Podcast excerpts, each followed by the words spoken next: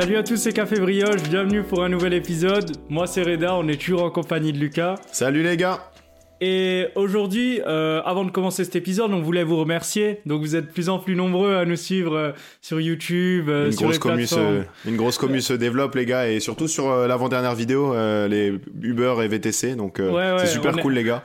N'hésitez pas à partager notre contenu aussi si ça vous plaît. Exactement, nous voilà, on est à 149 vues, mais pour nous c'est beaucoup et voilà, on voulait vous remercier. Voilà, pour certains ça peut paraître un peu petit, mais ouais mais c'est la force, hein, c'est c'est l'essentiel. Et, euh, et tu dis début. 150 personnes qui nous regardent, c'est c'est quand même quelque chose tu vois. C'est énorme, on n'a plus la valeur des chiffres François. Mais qui se rassure. Mais bref, Ouais, ce soir, aujourd'hui en tout cas, pour cette émission euh, particulière, on va vous parler de Starbucks et du modèle ça. économique en général et des techniques marketing parce qu'en vrai, maintenant, Starbucks, tu tournes la tête dans la rue, voilà, t'es t'es en face d'un- d'une nouvelle boutique d'un- et tu vois, voilà. Donc, faut quand même en parler. C'est ça, il y a des Starbucks partout. euh, tu vois, au début, ça a commencé aux États-Unis, c'est venu en France. Euh, on va commencer déjà bah, par un petit peu d'histoire de Starbucks. Donc, ça a été créé par euh, trois, trois gars, donc trois personnes qui se sont associées. Ils n'étaient pas du tout spécialistes dans le café. C'était un prof d'anglais, un écrivain et un prof d'histoire. Et en fait, euh, donc ils habitaient à Seattle et ils n'avaient pas du bon café. Du coup, ils allaient chercher du bon café à Vancouver qui ramenait à Seattle, tu vois, à chaque fois. Ils se sont dit, mais pourquoi on n'en vendrait pas ici, tu vois, vu que si nous on cherche du bon café, bah des gens à Seattle en chercheraient aussi. Et au fur et à mesure, ça s'est développé. Donc au début, c'était des boutiques qui vendaient du café, hein, et c'était Voilà, pas des salons de pas café. pour, ouais, ils pensaient pas le servir. Pour eux, c'était tout un, tout un processus à faire à la maison. Il n'y avait pas de système à faire à l'italienne, à le servir en bar ou euh, tout est- se passe à la maison. Du coup, ils vendaient. C'était avant tout vendre la qualité. Et à un moment, Ouais. ils ont recruté un, un directeur marketing, donc Howard Schultz. Et lui, tu vois, il a eu ce petit éclair de génie. Il s'est dit, ouais, est-ce que Il s'est dit là, il y a de l'argent à se faire là. il y a de Là, il l'argent a commencé à sentir. euh, s'est dit, ben, en vrai, les gars, euh, on arrête de faire une boutique et on fait un vrai salon de café où on propose du café de qualité, du café premium. Et eux, ils, voilà, ils étaient pas d'accord, etc. Ils ont commencé à racheter des franchises. À un moment, ils voulaient vendre euh, Starbucks. Et du coup, ce gars-là, le directeur marketing, euh, ben, a racheté Starbucks. Et euh, ben, il en a fait ce qu'on ce qu'on voit Ouais, aujourd'hui. voilà, eux, ils mettaient plus en avant, enfin, les premiers fondateurs mettaient plus en avant les attributs du café et la bonne qualité. Donc, c'était le produit en avant et l'autre, il avait plus la vision business, entrepreneuriat. Vision business. Voilà, et euh, comme euh, on était en plein boom aux États-Unis à ce- cette période-là, c'était dans les années 70-80. Donc, lui, il s'est dit, bon, on va en ouvrir un, deux. Il a, il a fait sa propre euh, filiale lui-même de son côté et ça avait pas trop marché. Du coup, après, il a racheté la franchise. Et là, euh, Ouais, c'est parti. Et comme on le voit aujourd'hui, maintenant, il y en a partout. Et tu vois, il y a, pour donner un chiffre euh, incroyable, il y en a 250. Il y a 250 Starbucks à Manhattan. T'imagines, juste à Manhattan. Donc, Mais en fait, le but, c'est vraiment d'être à chaque coin de rue. Et comme le dit la franchise, c'est d'être le troisième lieu. Donc, le lieu entre la maison, le travail, c'est euh, le petit Starbucks. Et c'est un peu un lieu de détente, voilà, vous avez énormément d'espace, on vous vire jamais, on vous virera jamais dans un Starbucks, donc vous pouvez travailler toute la journée, squatter et voilà, bosser sur vos projets et tout ça. Et c'est vraiment un lieu où les gens, voilà, ils, ils ont associé le côté premium au côté, euh, voilà, on va se faire plaisir, on va, même s'il y a énormément de sucre dans les consommations là-bas, ils vont pas, ils vont fermer les yeux sur ça par rapport à, voilà. C'est ça. Donc, avant tout, en fait, ce que au début Starbucks recherchait, c'était attirer des clients un peu aisés, tu vois, riches, parce que tu vois le, le prix des cafés, c'est assez cher. Donc euh, t'as le Tall, Grande, Venti, tu vois, la plus petite Et le boisson. Tall, c'est le petit, Tall. Voilà, c'est ça. À 5 euros, 6 euros, si tu prends l'option frappuccino, macchiato, option noisette. Bref, t'atterris souvent avec une addition salée. Et en fait, au final, ben, on s'est rendu compte que c'est les gens qui voulaient paraître riches qui, qui Mhm. allaient euh, au Starbucks et c'est vraiment cette catégorie-là qui s'est développée. Donc Starbucks, c'est vraiment devenu, tu vois, une certaine mode. Je fais partie de l'environnement Starbucks, de cette communauté, tu vois. Donc euh, la communauté, c'est des gens, voilà, entre 20 et 40 ans, jeunes actifs, étudiants, qui vont aller là-bas, petit Starbucks, petit Frappuccino avec leur Mac et qui vont travailler. Et ça, en fait, ça reflète une belle image, tu vois. Starbucks, tu Mhm. vois à côté, tu vois des gars, ils travaillent en max, ils charbonnent, ils, ils sont beaux, ils sont bien habillés. Tu Ouais. dis, putain, euh, j'ai envie de, tu vois, comme dans les séries américaines. Et J'ai envie d'être tu vois, comme quand eux. tu passes devant un Starbucks, tu vois ces grands espaces, tu vois des gens bosser sur leur Mac, vraiment sérieux. Et on- c'est un réflexe naturel. Tu veux faire partie de cette catégorie-là parce que tu penses que voilà, c'est ça représente le succès.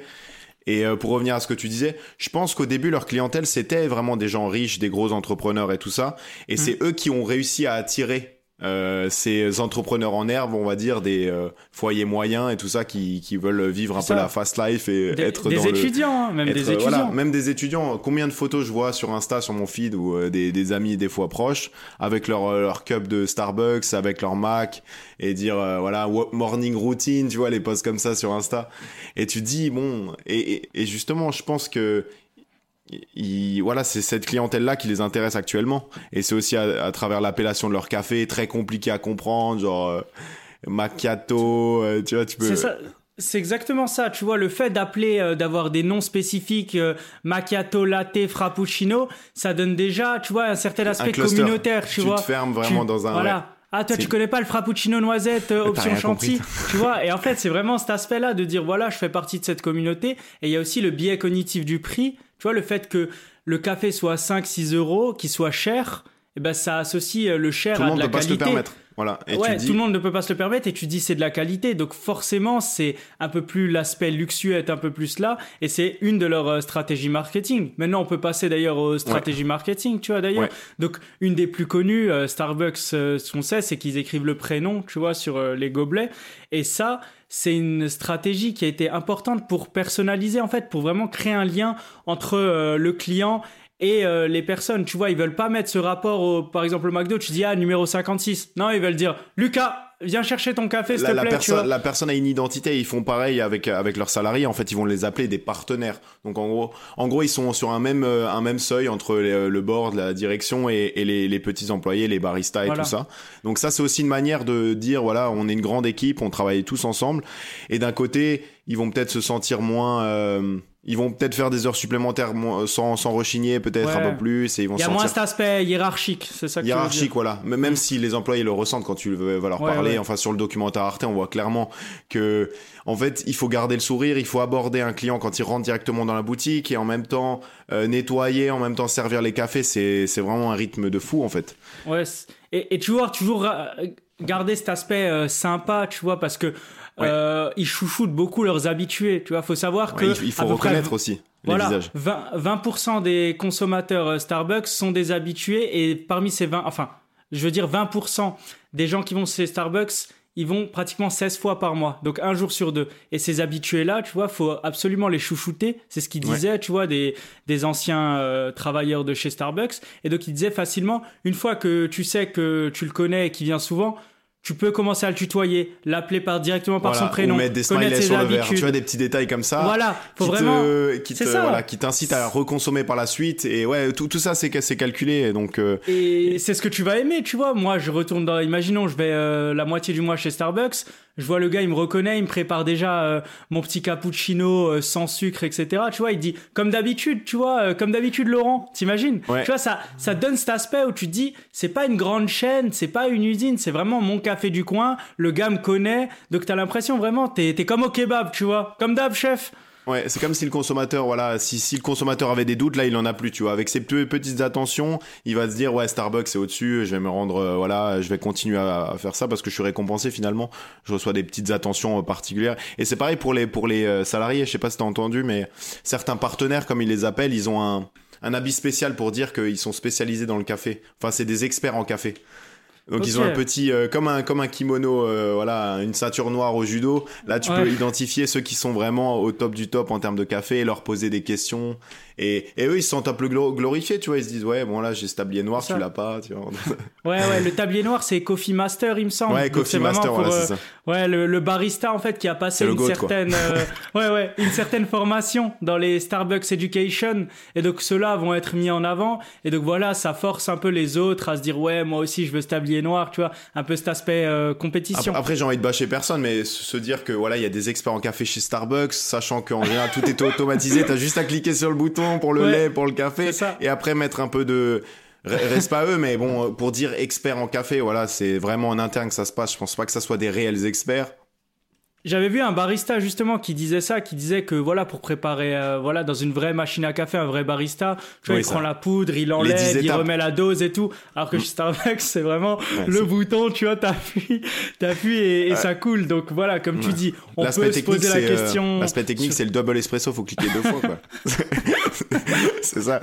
Mais euh, Mais ouais, pour revenir à ça, voilà, c'est ça. Donc euh, tout, tout est euh, tout est organisé autour euh, autour des clients pour les faire revenir et les inciter à consommer en fait.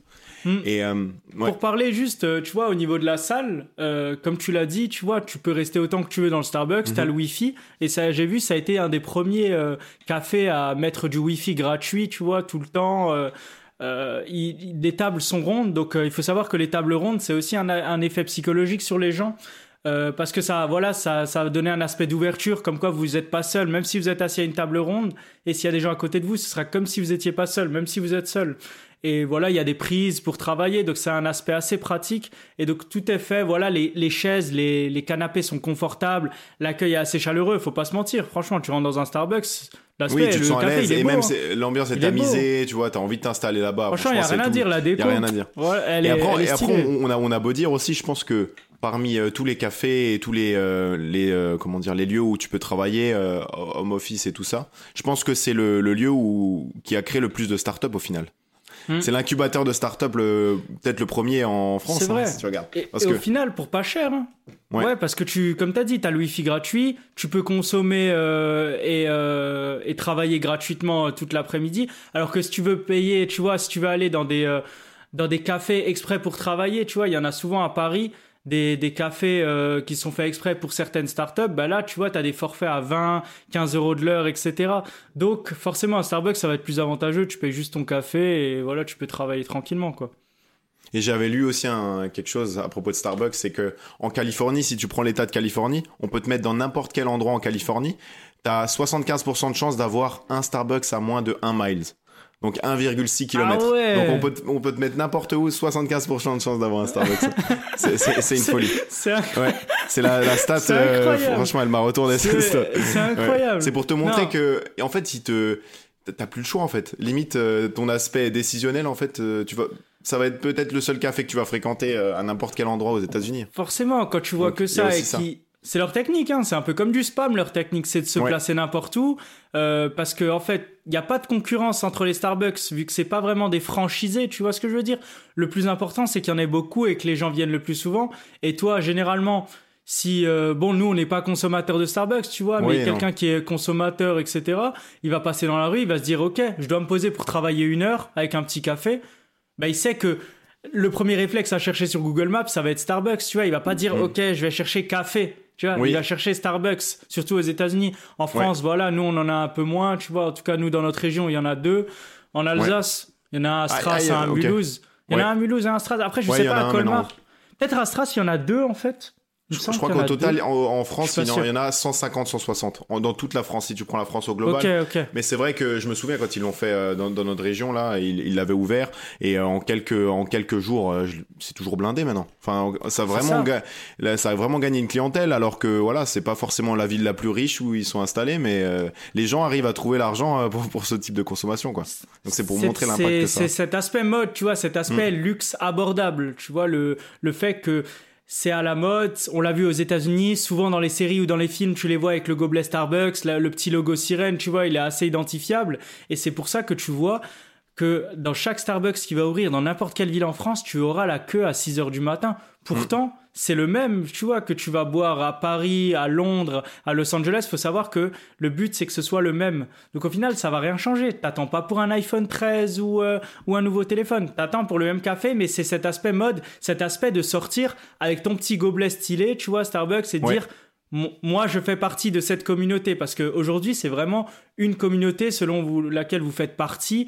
Et, euh, et voilà, vous êtes là parce que vous aimez Starbucks et peut-être même pas le café en soi, mais plus cet aspect de. Mais même euh, si tu demandes aux gens, a, tu demandes à, cer- à certaines personnes, ils vont pas te dire que c'est le meilleur café. euh, c'est juste que voilà, ils, ils, ils se sentent bien là-bas et voilà, ils prennent, euh, ils prennent aussi plaisir. C'est l'environnement en fait qui est mis en avant.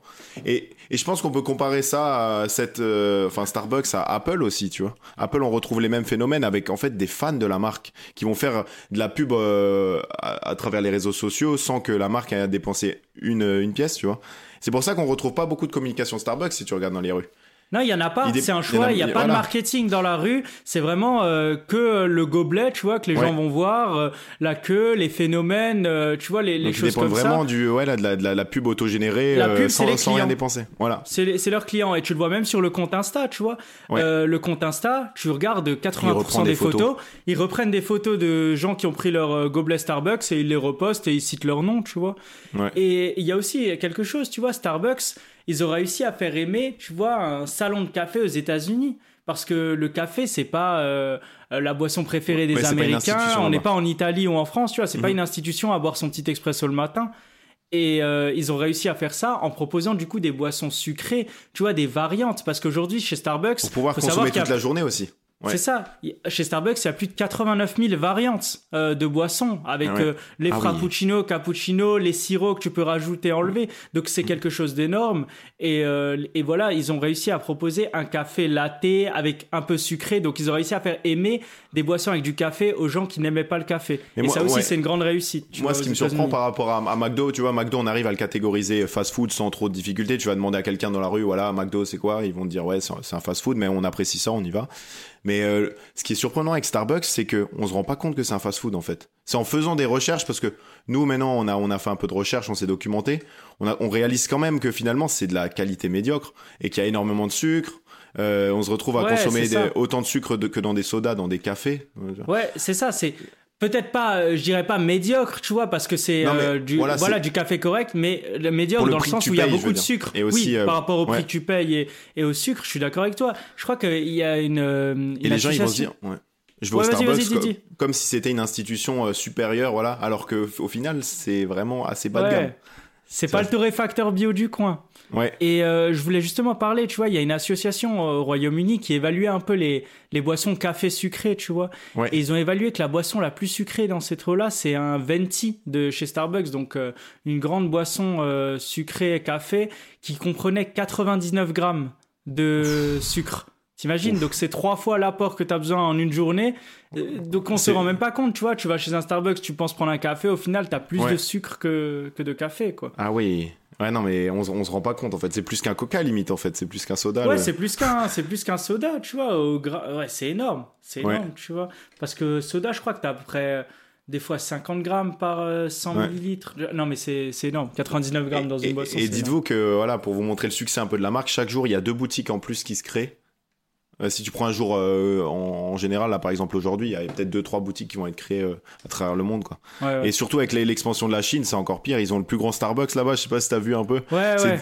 C'est le, le truc, il est énorme et ils font toujours salle pleine, les gens à bosser toute la journée, genre.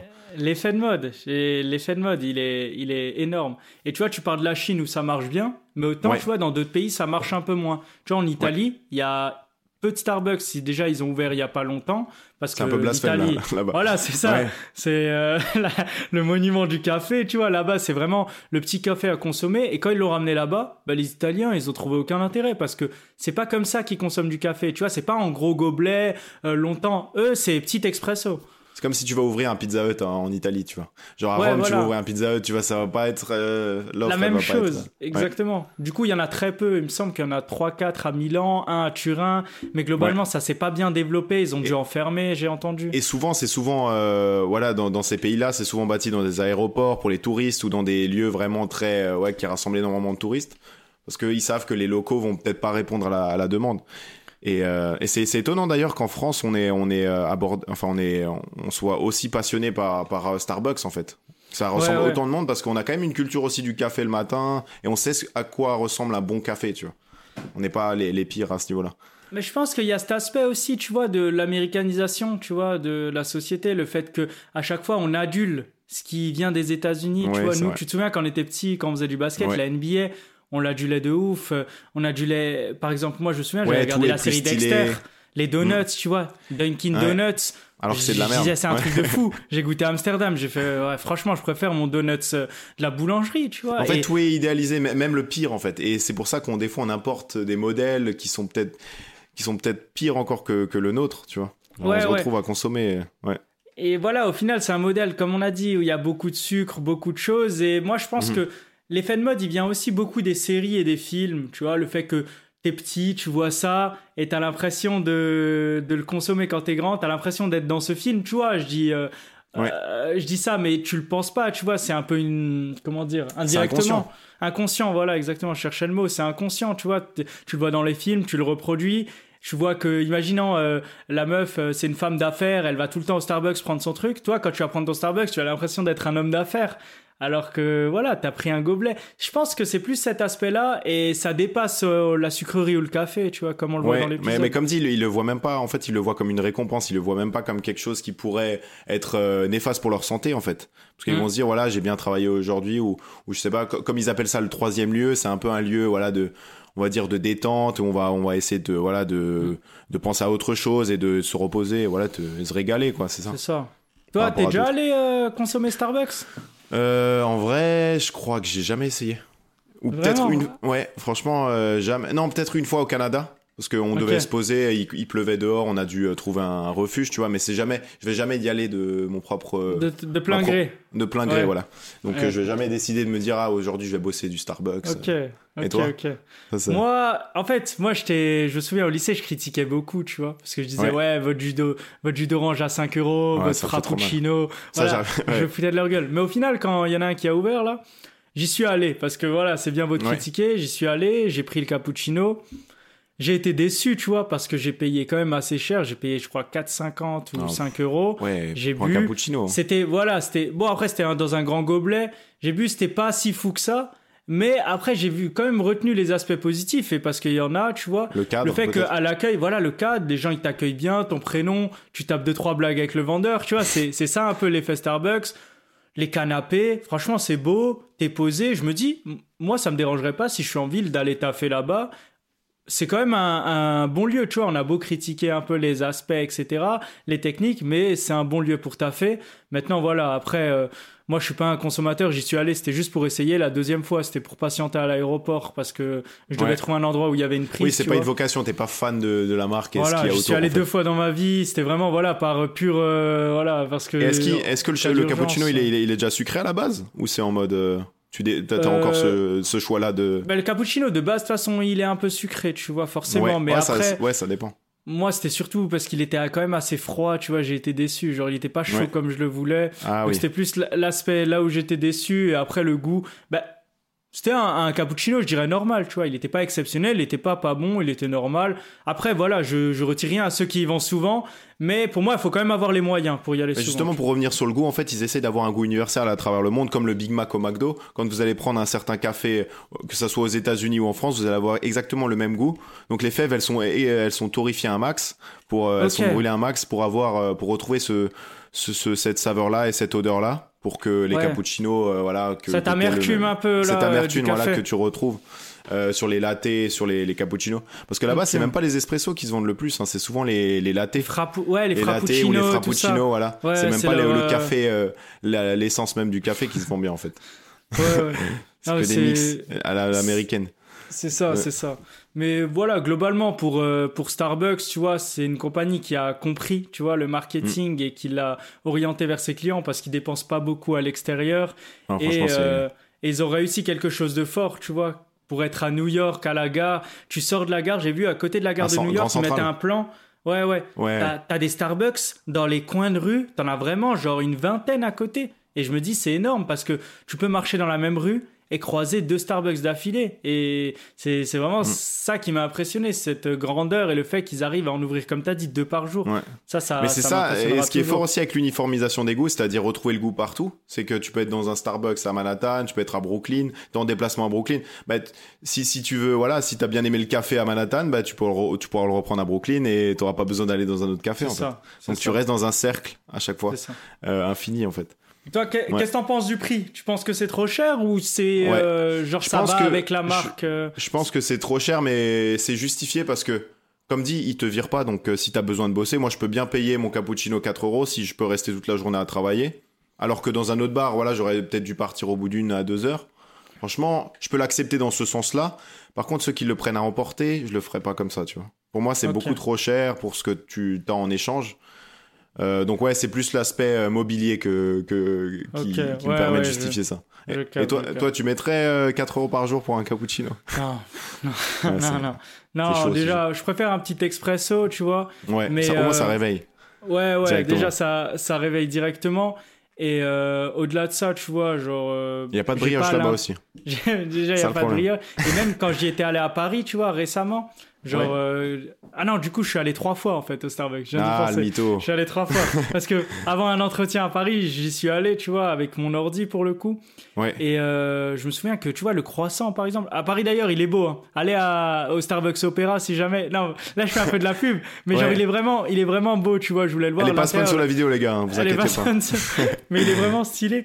Et euh, j'étais surpris parce que je voulais juste prendre un petit truc à bouffer, tu vois, un croissant.